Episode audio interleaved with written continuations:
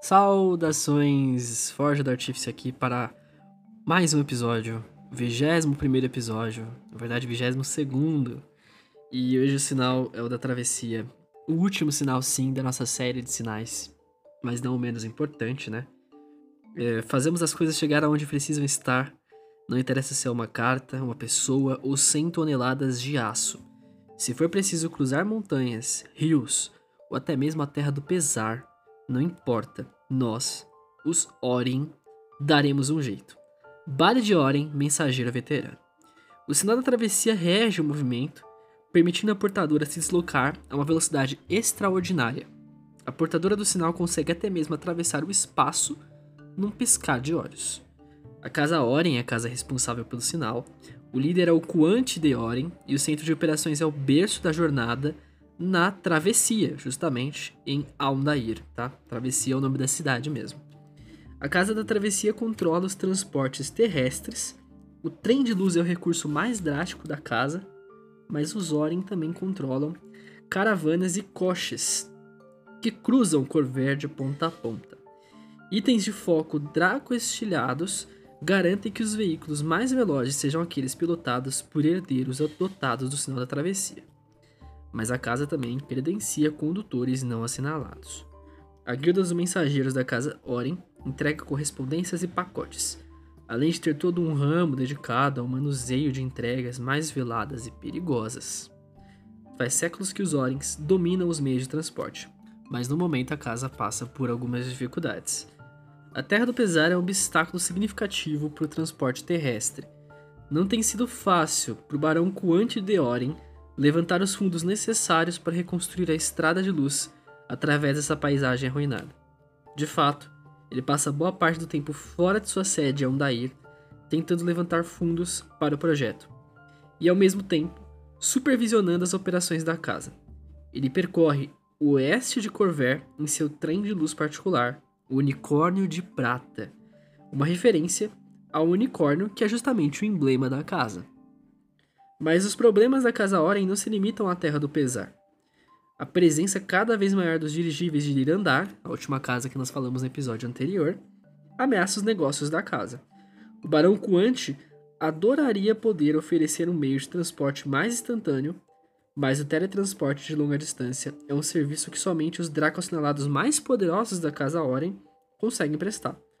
E é por isso que os Orens estão colaborando com a Casa Kenneth para tentar desvendar e aprimorar o dom do sinal da travessia. Os herdeiros Oren podem se ver enredados nesse experimento ou na rivalidade com a casa Lirandar. Então é, vale a pena lembrar que apesar das casas terem todas as suas rivalidades, muitas das casas trabalharam juntas para construir muitas coisas. Os próprios Lirandar tiveram que trabalhar juntos com, com outras casas, né, para conseguir fazer é, os seus os seus aeronaus. Então, é, as casas elas, elas se ajudam em muitas necessidades para poder resolver problemas, tá? Lembrando que se você for um, um Draco assinalado da travessia, precisa ser um humano, tá? Você recebe diferenças nos pontos de atributo, ganha a velocidade do mensageiro, que aumenta o seu deslocamento básico, tá? Então, geralmente é 9 metros, ele passa a ser 10,5 metros, independente de quanto você ande caso humano ele anda 9, né? Então ele vai para 10,5 de qualquer forma. E ele ganha movimentação intuitiva, teste de acrobacia com bônus, tá? E também, é, é, se for alguma finalidade como operar um veículo, tá? E travessia mágica. Com esse daí você pode conjurar aí esse traço racial, tá? A travessia mágica é o passo nebuloso, tá bom? Para quem conhece aí, é um, seria, se torna uma habilidade racial, tá? E se for conjurador, tem magias de nível 1 até o quinto ciclo, desde retirada acelerada até círculo de teletransporte, tá bom? E se vocês curtiram, é, tinha, tem alguma dúvida sobre a casa é, Oren e o Sinal da Travessia, deixa aí nos comentários, né? E isso encerra a nossa temporada de casas Draco Assinaladas, que eu sei que demorou um tempo para lançar todos os episódios.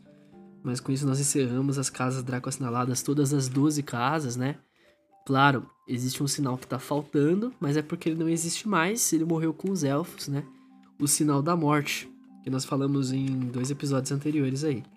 É, que aí com, completaria 13 sinais. Mas com isso, a gente finaliza as casas Draco assinaladas, mas não finalizamos o podcast. Bem pelo contrário. A gente tem um monte de conteúdo para trazer daqui para frente. É, os próximos conteúdos vão falar sobre a geografia de Eberron, que é uma das partes que eu estou mais ansioso para comentar com vocês. Os reinos, falamos sobre as raças, falamos sobre as casas, falamos sobre uh, os primórdios da história, falamos sobre a última guerra. E nós não paramos aqui, vamos agora falar sobre cada um dos reinos do continente de Corver. E depois que acabarmos com Corver, vamos além para outros continentes, falar sobre eles, até que cada espaço, cada organização, cada cidade de Eberron tenha sido explorada minimamente por este podcast e este narrador que aqui vos fala. Se vocês gostaram, é, continue nos seguindo para mais passos a passos da lore incrível que é esse universo de Eberron. E nós nos vemos no próximo episódio, em breve.